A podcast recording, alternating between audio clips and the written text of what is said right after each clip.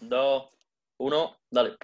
¿Qué tal estáis, chicos y chicas de My Fitness Podcast? Bienvenidos al episodio 8 y en este episodio vamos a, a subiros otra entrevista. Esta es una entrevista, este episodio 8, en el que entrevistamos a Sergio Cruz, que tiene otro podcast eh, que está brutal, ¿vale? Si os podéis Claro. pasaros por ahí, sería brutal. Fitness a dos podcasts, eh, muy recomendado. Eh, le están dando muchísima caña, empezaron en enero y le están dando mucha caña y tienen ahí un montón de contenido. Y bueno, la verdad es que eh, es una locura. Entonces, si os parece, chicos, vamos a darle caña con la primera pregunta y es un poco, Sergio, que nos digas cómo te describirías, ¿no? ¿Quién es Sergio Cruz? A modo de presentación. Bueno, lo primero de todo, chicos, daros las gracias por, por invitarme. Es la primera vez que soy yo el entrevistado y no el que hace la entrevista en un podcast. Me siento raro. Y, bueno, eh, yo soy psicólogo y actualmente estoy estudiando Ciencias de la Actividad Física y el Deporte en el INEF de Madrid. Pero bueno, más allá de, de todo eso, eh, al final soy un apasionado de- del mundo de, de la salud y de ayudar a la gente a mejorar sus hábitos eh, con, haciéndolo sencillo, intentándolo hacer lo más sencillo posible y de manera práctica. ¿Por qué? Porque sabemos que hay un montón de información, ¿no? A esto se le conoce como infoxicación y en el Claro. mundo de la salud y el fitness no es menos. Entonces yo intento llevar toda esa información de que he aprendido a raíz de estudiar en la carrera y de formarme por mi cuenta en plataformas como AudioFit, Power Explosive, etcétera, eh, lo estoy intentando sintetizar y divulgarlo también para que la gente, pues, oye, lo, oye, lo pueda llevar a, a la parte más práctica, ¿no? Que realmente lo que, lo que la gente necesita. Y, y bueno, yo empecé en todo esto pues porque eh, con 17 años tuve tres roturas fibrilares en el mismo sitio cuando jugaba al fútbol. Yo siempre he jugado al Joder. fútbol y he sido un chaval que, que, bueno, o sea, eh, comía mal. eh, el único ejercicio que hacía era eso, tres días a la semana fútbol, el partido del fin, del resto del día jugando con la Game Boy, con los Pokémon y con todas estas cosas.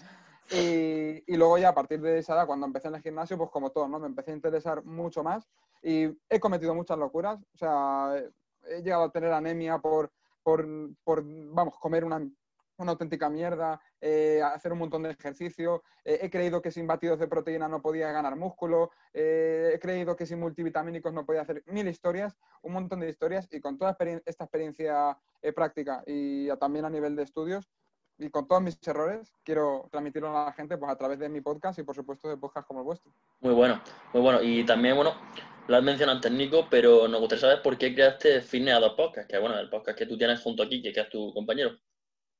Pues bueno, eh, Fitness a dos Podcast eh, nació un poco con la idea, eso, de lo que lo que acabo de transmitir un poco, de transmitir eh, esa información a la cual no tenemos acceso en medios convencionales eh, en cuanto a salud y fitness, ¿ok? ¿Por qué? Porque sabemos que la mayoría de enfermedades y, de, ya no, ya no eh, de causas de muerte, sino de pérdida de años de vida, es decir, gente que lo mismo debería morir en condiciones normales a los setenta y pico años, se muere a los 50 por un infarto, ¿vale? Eh, pues esa, toda esa información para ayudar a, a la gente a mejorar su salud, transmitirla a través de este podcast. ¿Por qué? Porque mm, sabemos que hoy en día los medios convencionales es un desastre y la sanidad está muy bien para eh, lo que es afrontar problemas agudos, pues yo qué sé, una cirugía de urgencia, un accidente, eh, una, una gripe, eh, pero sabemos que para las patologías que más están matando hoy en día y más están mermando a la gente, eh, no sirve. Ni los medios convencionales ni eh, lo, que es, lo que es la, la sanidad. es. Entonces, bueno, yo creo que nuestra misión, o sea, mi misión con la de mi compañero Quique es un poco parecida a la vuestra, ¿no? Divulgar información veraz, Claro. Y, y nada, eh, luego también eh, te de decir que, que todo esto fue un poco más por Quique que por, que por mí. Quique empezó, empezó con el podcast él solo y claro, se vio muy saturado, estaba en la uni y tal. Y él me dijo, Sergio, sabe- ya no hablábamos tal, sabíamos un poco que, que éramos los raritos de la clase en ese sentido. Y nada, nos juntamos y al final pues ha salido una auténtica locura. Ya, Sí, sí. Bueno, a ver, falta mucho por crecer, pero bueno, Sí, sí, pero para quien no lo haya un- escuchado, es muy bueno. Muy bueno el podcast. Muchas gracias, 100% chicos. recomendado. Y bueno, esto también, lo que has contestado aquí va un poco ligado con la siguiente pregunta, que sería, ¿cuál es tu, cuál es tu misión eh, mediante hacer el podcast con Quique, con tu compañero Quique? pues mi misión es la de eh, mejorar la salud de las personas y el físico a través del cambio de hábitos. O sea, Eso es. es Pero mi- el- es un poco, a lo mejor no, no le he preguntado bien, pero en sí, eh, ¿por qué con Quique? O sea, ¿por qué buscaste el compañero o por qué os juntasteis? Esa es la pregunta que quería hacer, que no, me le he preguntado pues, bien. Pues mira, bueno, eh, aparte de lo que te he dicho, de que casualmente eh, nos juntamos en clases, yo aquí que le conozco hace un año, no llega a dos años, cuando empezamos la carrera, ahora estamos en tercero, pues nos conocimos en primero. Y bueno, pues Quique, al igual que yo, eh, uno de sus referentes era eh, Marcos Vázquez, que es fitness revolucionario. Claro, sí. Y, bueno, también tenía pues ahí a David Marchante, Sergio Pinado, ¿no? Entonces, pues teníamos una serie de, principios que nos hicieron juntarnos, ¿no? Aparte de que los dos somos unos cachondos, nos llevamos muy bien, tal, y todo eso pues nos ha hecho comenzar ese, este podcast e intentar sobre todo transmitir las cosas eh, de una manera parecida, ¿no? Los dos que nos gusta llevar eh, lo difícil a lo sencillo. O sea, yo siempre digo, ¿no? Que hay como del 0 al 10 hay varios escalones de, conocimiento, ¿no? Eh, cero es lo que la mayoría de la gente sabe sobre salud, es decir, nada. Y 10 podríamos decir que es el, conocimiento más científico. Pues Kiki y yo nos intentamos mantener en un, en un 4 o 5 para toda la gente que está por debajo, que realmente lo que quiere es darle esa información práctica, ¿no? O sea, yo ahora no me pongo a discutir con un científico de la leche sobre fisiología tal y probablemente yo no, yo no sepa eh, rebatir muchas cosas con él, pero lo básico lo sé. Y sé lo básico para ayudar a la gente. La base. Eso es. Sí, claro. Y es lo que tú has dicho, o sea, tú, bueno, vuestra misión, mejor dicho, es el intentar hacer que las cosas más importantes sean fáciles para personas, para la mayoría de la población, ¿no? Y mucha gente peca de eso, de que intenta llevar, el, como tú has dicho, al nivel 10, explicarle a una persona, a tu tía Antonia, intenta explicarle eh, por qué la síntesis proteica, bla, bla, bla, bla, eh, probablemente no le importe nada, pero si tú le intentas explicar eh, por qué es importante conseguir un correcto descanso, cosa de la que muchos pecan, eh, probablemente le sea más útil e interesante. Eso es, dejar de lado el ego, ¿no? Por ejemplo, explicar fisiología es súper, bueno, a mí al menos fisiología me parece bastante complicado, pero es súper, lo más jodido de todo no es no saberlo, sino luego saberlo sintetizar para explicárselo a personas que no tengan ni puñetera idea, que empiecen desde cero y a partir de ahí vayan escalando. Eso es. Mm. Mira, chicos, al final, bueno, dime, dime. No, no, no, tú, tú, no te preocupes. No, que al final es que muchas veces yo digo, si es que tampoco hay que volverse loco con la ciencia, si es que es lo que hemos hecho toda nuestra historia evolutiva. O sea, cuando hay algo que no te lo responde la ciencia, mira lo que hemos hecho evolutivamente. ¿ok? Lo que hemos hecho de, los 200.000 años anteriores desde que apareció el primer, eh, el primer homo, ¿no? O sea, es que vamos a ver, eh, tampoco hay que ser muy inteligente para saber que eh, con nuestro cuerpo y con nuestro ADN va el moverse, el comer alimentos que han estado con nosotros la mayor parte de, nuestro, de nuestra historia, el saber que te tienes que levantar cuando sale el sol y te tienes que acostar cuando se quita y no hay luz, eh, en fin, ese tipo de cosas, ¿no? Que el estrés también es malo. ¿Por qué? Porque eh, ahora estamos en un entorno que nos genera mucho estrés muchas veces por diferentes eh, fuentes y anteriormente el único estrés era el tener que pelear con alguien de una Sobrevivir. Eso es. Era un estrés puntual y ahora es continuo. Entonces, bueno, al final es que es hacerlo todo muy sencillo. Y además la sobreexposición a los medios también provoca el hecho de, por ejemplo, eh, ahora que estamos con la época de, bueno, estuvimos con el estado de alarma y ahora con el coronavirus, el estar totalmente expuesto eh, a todas las noticias, eso provoca un estrés que a mucha gente, pues, le empeora pues, su calidad de vida. Y, bueno, dicho esto, te he preguntado antes sobre qué le diría a tu tía Antonia sobre el descanso, ¿no? Pero ya que no, conoce, no conocemos a tu tía Antonia, ¿qué, nos, ¿qué, nos, podría decir algunos tips o algunas herramientas para conseguir un mejor descanso? Pues mira, eh, si se lo tengo que hacer a mi tía Antonia, o a mi madre o a quien sea, eh, fijaos, e, es, lo más difícil, ¿eh? Yo no sé si a vosotros también os pasará, chicos, pero eh, como se suele decir, en casa de herrero, cuchillo de palo. yo ayudo a todo el mundo, pero a mi familia es a la que más me cuesta. porque, porque, es eso, ¿no? Parece como que te conocen de siempre y no te toman en serio. Y es complicado, ¿no? Obviamente cambia un montón de cosas también. Quizá el descanso es lo que más me cuesta, fíjate, porque las pelis a las 12 de la noche... A mí igual. lo mismo, a mí el descanso me cuesta mucho más que entrenar o que llegar al superávit o al déficit, mucho más. No, no, yo, yo lo llevo bien, pero me refiero sobre todo a la hora de inculcárselo a ellos. Ah, hostia, que te ah a ellos. Ah, vale. Vale, vale, pero, vale. pero, es verdad que también tienes tu razón, Nico. Que, sí, sí, sí. Que, o sea, que, que, que si no es el móvil o cualquier historia, te pones y de repente ya son las 12 de la noche y dices, si yo me quería acostar a las 10 y media. Totalmente. El hecho de saber que te tienes que ir a dormir, yo al menos lo que me pasa es que eh, en general, eh, mi entre semana, de lunes a viernes, es bastante ahí apretado. Y en cuanto, después de merendar, voy al gimnasio, en cuanto vuelvo al gimnasio ceno y sé que me tengo que ir a dormir ya, porque al día siguiente, para ir al cole, me tengo que levantar a las 6 de la mañana. Y al final, de tantas cosas, mm, me echo, me echo a la cama a las 10, o sea, a la hora que me tengo que echar, pero como estoy pensando, Buah, me tengo que dormir ya para dormir las ocho horas, al final acabo durmiendo menos, pero bueno, son cosas que para ello tengo un entrenador para que me dé tips eh, y que me los da y que estoy muy agradecido de ello y que me vaya ayudando poco a poco. Pues mira, voy a, dar os voy, a, dar, esos tips porque eso que tú has dicho de pensar en, querer dormir muchas veces, por pensar en eso no te duermes. Entonces, bueno, es, muy interesante porque a mí el tema del descanso es un pilar que muchas veces se olvida y intento hacer mucho hincapié. Y a ver, yo aquí suelo poner una metáfora, que lo escuché esta metáfora en una entrevista que hizo Sigma Nutrition, no sé si os suena ese podcast en inglés. Lo que venía a decir es que eh, tú, mm, imagínate que eres un coche que va por la autopista, imagínate que eres un coche y quiere tomar una salida. Pues bueno, tú puedes ir muchos kilómetros a 120, pero cuando tomas esa salida tienes que empezar a disminuir la velocidad. Imagínate que esa autopista, pues esa, cuando tú vas a 120 es la mayor parte del día, pero esa salida es la cama. Entonces tú tienes que empezar a disminuir esa velocidad antes de tomar la curva, ¿no? llegar, al final, que es la cama. Pues ¿qué pasa? Que si tú cuando eh, vas a tomar, eh, a irte a la cama y mantienes la misma velocidad a nivel eh, cognitivo, es decir, has estado viendo las noticias y viendo que si no sé qué del coronavirus, has estado discutiendo con no sé quién, has estado viendo X película, has estado tres horas en redes sociales, tu, cerebro no ha parado, ya no solo por la luz azul, que sabemos que es negativa en cuanto a descanso, sino porque tú a nivel cognitivo sigues muy activo. ¿Y qué es lo que habría que hacer aquí? Pues ir sustituyendo esas esas tareas, ¿no? esas cosas que, bueno, esas cosas que haces por las noches antes de acostarte y que sabes que no vienen bien para tu descanso, por otras tareas que también te ayuden a progresar, pero sean diferentes a, las que vienes haciendo, ¿no? Eh, como por ejemplo, estirar. Eh, yo siempre digo, pasarte el fan roller, eh, directamente organizar el día, cógete la agenda y organízate el día.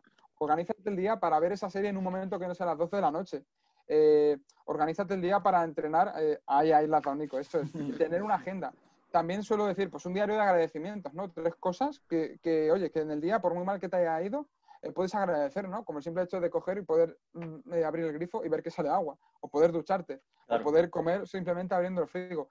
Al final, eh, cosas que supongan, pues oye, mm, también un trabajo a nivel personal, ¿no? De crecimiento personal, por así decirlo, pero también que eviten esa exposición a luz azul y también lo que os he comentado, el disminuir esa actividad a nivel cognitivo, porque ¿qué pasa? Que tú, si tú estás muy activo, cuando te vas a la cama, lo que ocurre son cosas como las que ha dicho Nico. Eh, me, llego, me voy a la cama y es que estoy pensando en que me tengo que dormir, me tengo que dormir y no me duermo, y cuando uno piensa en eso, eh, piensa más y al final no se duerme. Esto es como si yo os digo a los chicos, y esto va a ser un experimento muy rápido, que no penséis en un elefante rosa. No penséis en un elefante rosa. Los dos os estáis imaginando en un elefante rosa. Pues igual pasa con eso. Cuanto más piensas en algo, más, eh, más te cuesta eh, el evitar precisamente eso, ¿no? Entonces, la clave es hacer otra cosa. Por eso, mucha gente, cuando está en la cama y se coge un libro, se empieza a sobar, porque, porque básicamente está haciendo otra cosa que le está relajando. También, es, yo, es, una, es un tip que esto que te he comentado de que, bueno, que a las 10 que me tengo que ir a dormir, esto me pasaba el año pasado, pero ya desde este año, desde que tengo un entrenador, Gonzalo, no sé si lo conoces, Gonzalo, Barrio. Sí, eso es, es mi entrenador ya me dio una serie de tips y bueno, entre muchos otros que me dio, eh, el leer es una cosa que te distrae, entonces estás en la lectura y eso te relaja muchísimo y de verdad que yo a mí el libro se me cae, cuando llevo, no llego ni a los 10 minutos, se me cae el libro y ya digo, vale, vale, ya me voy a sobar y me sobo. Y, pero una cosa importante, una cosa importante es que, por lo menos en mi caso, a mí cuando, me, cuando voy a leer antes de dormir, no me gusta leer cosas eh, de nivel no ficción o de científico porque eso ya requiere un esfuerzo eh, cognitivo, como ha dicho Sergio, eh, relativamente alto, incluso alto. Si encima eso lo hace antes de dormir, mal vamos. Yo por eso una novela o algo que sea más ligero sería algo óptimo, diría yo, ¿no? Yo es que es lo que hago justamente. Eso es personal, o sea, depende un poquito de cada, de cada persona, pero sí es cierto que antes de acostarte tampoco te tienes que poner a leer algo así un muy denso. Eso es, porque es que te vas. O sea, también porque no le vas a sacar provecho. Uno cuando lee tiene un objetivo, ¿no? Eh, yo, creo que, de hecho es lo que hago ahora. Yo cuando me levanto lo que hago es leer. Yo me reservo un hueco, me levanto a las cinco y media y suelo leer media hora, eh, una hora, porque leer quiero que me aporte, o sea, no quiero hacerlo por dormirme. Y luego por la noche, pues me coge quizá dos hojas de un libro que me voy leyendo más despacio y ahí ya, pues bueno, sé que esa información me cuesta sintetizarla menos y que lo puedo hacer antes de dormir. Pero lo que realmente... ¿Cinco y media? Sí, a las cinco y media me suelo levantar. ¡Qué locura! ¡Qué bueno! A mí, a, mí me, a mí me encanta madrugar, me encanta, pero bueno, entre que entre la semana entre semana como no. llego casi nunca a las 8 a las ocho horas, mm, pues al final entre semana y en fin de semana lo tengo que recuperar y se me va un poco tarde, pero a mí me gusta en cuanto puedo, yo madrugo, me encanta muchísimo. Y bueno, pasamos ya a la siguiente pregunta, que sería, eh, ¿cómo crees tú, eh, cómo de importante crees tú que es la psicología deportiva en el entrenamiento, en el mundo del entrenamiento? Pues mira, eh, lo que voy a decir no es porque ya estudiado psicología, pero chicos, es lo más importante. O sea, es lo más importante. Y sobre todo, me estoy refiriendo a cuando una persona quiere empezar a entrenar, ¿ok? Otra cosa es que ya esa persona esté entrenando y tenga de alguna manera cogido el hábito. Hay que diferenciar esas dos cosas, ¿no? Psicología deportiva, o sea, psicología como tal, para que una persona empiece a entrenar y empiece a introducir ese hábito, y psicología deportiva a nivel de estrategias, por ejemplo, pues para mejorar la masa muscular, ¿ok? Si nos centramos en mejorar la masa muscular, por ejemplo, o en otro tipo de, no sé, mejorar la técnica de carrera, lo que sea, ahí probablemente sea más importante pues, eh, entrenar, llevar una buena progresión de entrenamiento, el descanso, la alimentación y la psicología deportiva te va a dar el extra. Pero cuando nos referimos a que una persona, por ejemplo, empieza a entrenar, es decir, a mejorar esa adherencia, la psicología es lo más importante. Porque, bueno, sabemos que la psicología es la ciencia que se encarga del estudio de la conducta humana y del cambio de la conducta humana. Ok, ¿qué pasa? Que si tú no trabajas eh, esas creencias, esos pensamientos, antes de que una persona empiece a entrenar, probablemente probablemente dure muy poquito en el proceso. Por eso tanta gente lo deja en dos o tres meses. Eh, esas dietas, esos entrenamientos de ocho semanas, eh, de 21 días, esos retos, tal. Y la gente abandona. ¿Por qué? Porque está con unas creencias y unos mitos y un montón de historias muy equivocadas. Por eso ese trabajo de psicoeducación previo también, antes de empezar eh, a entrenar, por ejemplo, es clave.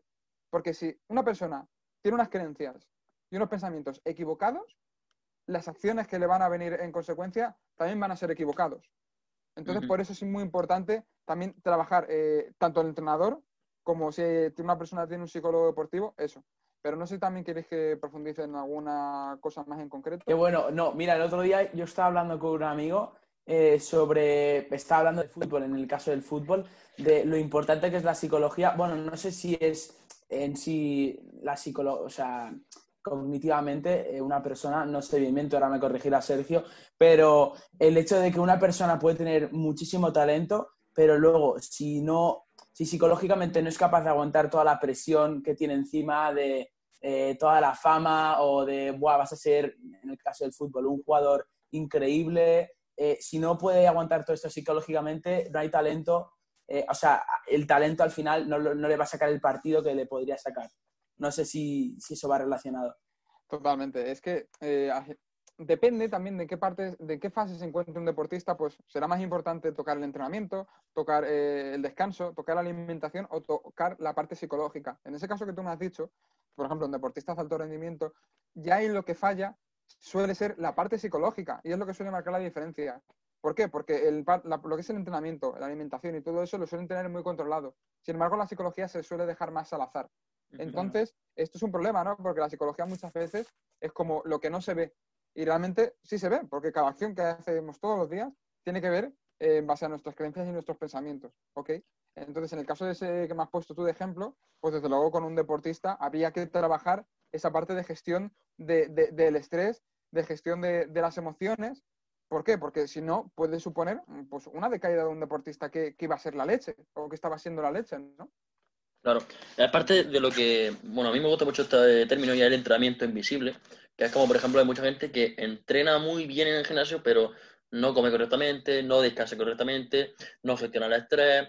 Y aunque en el ámbito de que del entrenamiento lo lleve muy bien, el ámbito psicológico y mental le falla mucho, es lo que tú has dicho, puede hacer que un atleta que vaya pues de puta madre, digámoslo así, eh, literalmente se vaya a la mierda.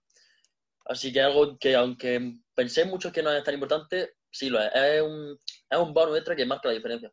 Que muchas veces muchas personas eh, entrenan muy bien y dicen, ¿por qué cojones no, no, estoy cambiando físicamente? ¿Por qué no estoy creciendo? ¿Por qué no estoy perdiendo grasa? Y porque hay muchísimas cosas externas a lo que es el entrenamiento así, a lo que es eh, levantar un peso del punto A al punto B, eh, muchísimas otras cosas que influyen a lo que es el propio rendimiento dentro del entrenamiento. de acuerdo.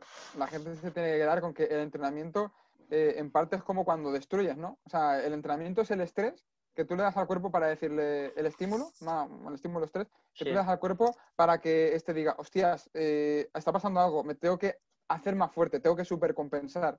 Pero ¿qué pasa?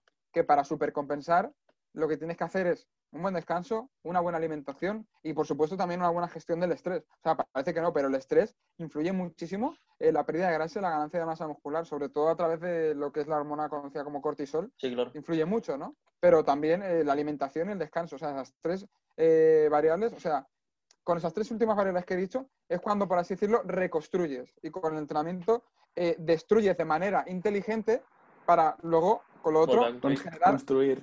Eso es. Claro, claro. Eh, bueno, seguimos con la siguiente pregunta y sinceramente no sé dónde la vi, pero fue una pregunta que a mí me gustó mucho y es que si tú... Seguro que de Marcos. Seguramente. y es que si, si pudiese eh, escribir algo poner un cartel en pleno Manhattan o alguna ciudad eh, poblada, eh, ¿qué mensaje pondría? Uf. Qué buena. ¿eh? Qué buena. ¿Cuánto, eh, cu- ¿Cuántas palabras? ¿Una, ¿Unas palabras o una, una frase? No, no, no, La lo que que- quiera, una, la que una- quiera. una frase, una frase. Eh, céntrate en lo que está bajo tu control para mejorar tu salud. Buah, la dicotomía del control. Sí, Lo que puedes controlar encanta. y lo que no puedes. Qué me bueno. encanta. mi- Mirad, chicos, ahora veo a mucha gente eh, centrada en esperando ¿no? a que llegue esa vacuna mágica de- del coronavirus, por ejemplo. Eh, y la gente no se da cuenta de que la mayor parte de la población que está muriendo por esto es gente que tiene problemas asociados a cosas que puede controlar.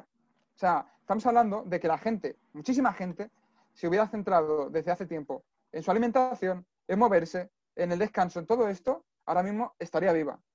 ¿Qué pasa? Que nos encontramos con gente que pues, se, se preocupa de, de- eso, de, de la pastilla, eh, ahora de la mascarilla, del gel, porque eso es sencillo, eso es sencillo. Y no se le ve eh, como la, urgencia, ¿no? Eh, eh, o sea, no la urgencia, sino el problema que puede causar el mantener estos hábitos que están bajo nuestro control a lo largo del tiempo.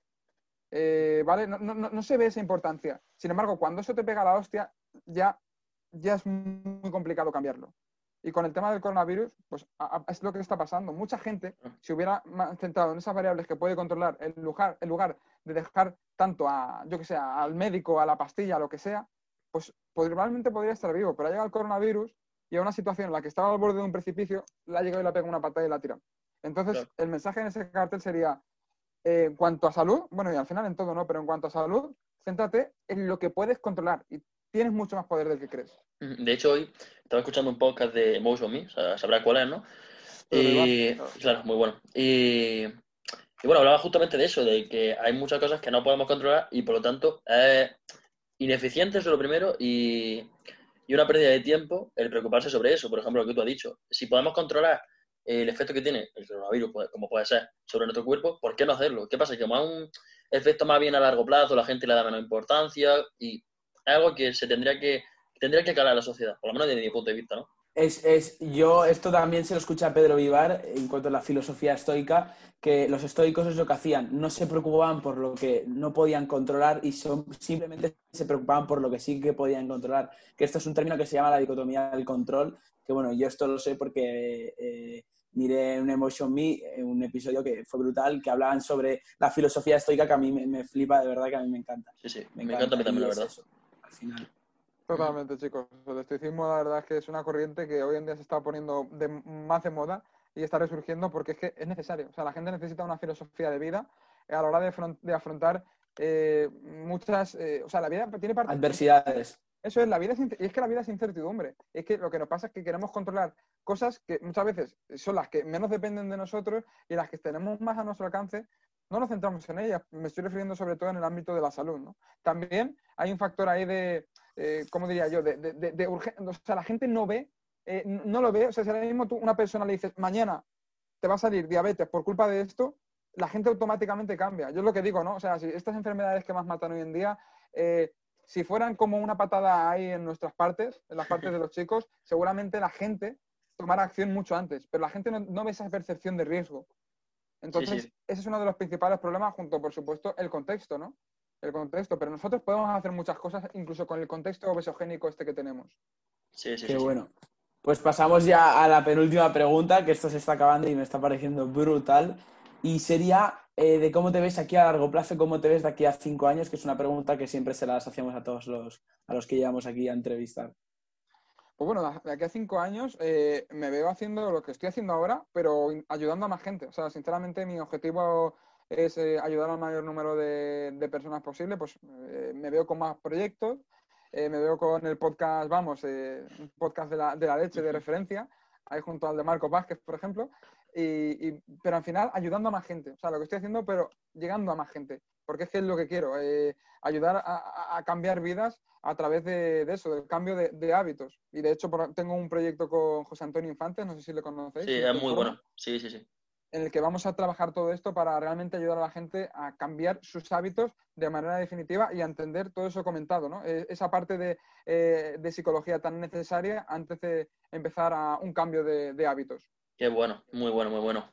Y, bueno, ya que estás diciendo, de digamos, tus planes a largo plazo, también me gustaría saber un poco sobre tu pasado, ¿no? ¿Quiénes han sido tus referentes? ¿Cómo empezaste? Y, bueno, un poco sobre ti, ¿no? Bueno, y quiénes son ahora mismo también. Claro, claro. Pues mira, chicos, eh, la verdad es que los referentes, eh, bueno, yo cuando empecé así todo en todo este mundo del cine y la salud, como os he dicho, fue cuando empecé en el gimnasio y ahí empecé con, con Power Explosive, con Sergio Pinado, eh, luego ya me fui, pues eso, fui conociendo a Miguel Camarena, a muchos más profesores de Audefit, pues yo que sé, María Casa, José María Puya, eh, toda esta gente. Y, y, esos hoy en día, sinceramente, siguen siendo mis referentes. O sea, siguen siendo mis referentes porque han ido creciendo, yo he crecido poco, pero se han crecido brutal. Y, los sigo admirando, pero al final, eh, ya no solo por la manera que tienen de hacer las cosas, eh, sino porque se dedican a cambiar vidas, divulgando información de calidad sobre, sobre salud. Y sinceramente, pues yo les admiro por, por eso, porque veo que son como lo que quiero hacer yo dentro de, de un tiempo y siguen siendo mis referentes. También, por supuesto, Marco. Marcos que ya habéis traído por aquí. Marcos, que tiene un año, Marcos que tiene un año menos que yo. Y es increíble, o sea, ese, ese espíritu también a la hora de, llevar toda esa generación de, empresas cuidándose y, no olvidando también ese entorno social, ¿no? Sus amigos, su familia. Eso yo creo que es, es clave y, y, bueno, yo sinceramente, mis referentes han sido esos y siguen siendo. porque es que No, mm. no, no, no, me puedo olvidar de ellos porque es que son brutales. Sí, sí, sí. Qué bueno. Pues, pues este ha sido el episodio de hoy, el episodio número 8. Eh, yo creo que sinceramente no sé si estás de acuerdo conmigo, Alberto, pero creo que ha sido, eh, si no el mejor, de los mejores. Eh, de aquí vamos a extraer nuggets por un tubo, un montón de información. Y nada, si no tienes nada más que añadir, Sergio. Sí, sí, tengo una cosita que añadir, chicos. Dale. O sea, daros la, la enhorabuena porque, o sea, a mí se me ha, no sé, cuando veo a chavales de 17 años, que sinceramente son los primeros que veo haciendo esto, eh, yo de verdad que, que, flipo, porque ves a mucha gente muy perdida, que, que no tiene ni idea, que, se, que, como yo digo, sigue al rebaño, sigue al rebaño lo que está indicado por la sociedad y ya está, y veo a, dos chavales así, que todavía no han acabado ni bachiller. Y, y no es que tengan claro las cosas, porque seguramente tendréis muchas dudas, como yo ahora y como siempre las hay, pero que estéis actuando, que estéis actuando y haciendo cosas diferentes a las que hace el resto. Y este mensaje ya no solo lo digo para animaros a vosotros, sino para la gente que lo oiga, que se lo aplique en su vida, el hacer cosas diferentes, salir fuera de esa caja, de la caja de lo que está normalizado. la zona de confort.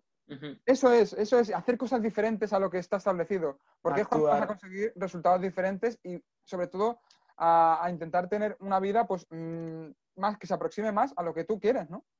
Sí, sí, sí. bueno. Muchísimas gracias. Muchísimas gracias, Sergio. Eh, nada, chicos, eh, lo dicho, eh, acabamos por aquí el episodio 8, la entrevista con Sergio. Y ya os digo, si queréis pasaros por su ahí por su podcast, a dos. Fitness a dos podcast, de verdad que, bueno, yo de aquí, de verdad, ya os lo he dicho al principio, os lo recomiendo muchísimo. Tienen un montón de episodios, un montón de contenido y lo que les queda aún por subir.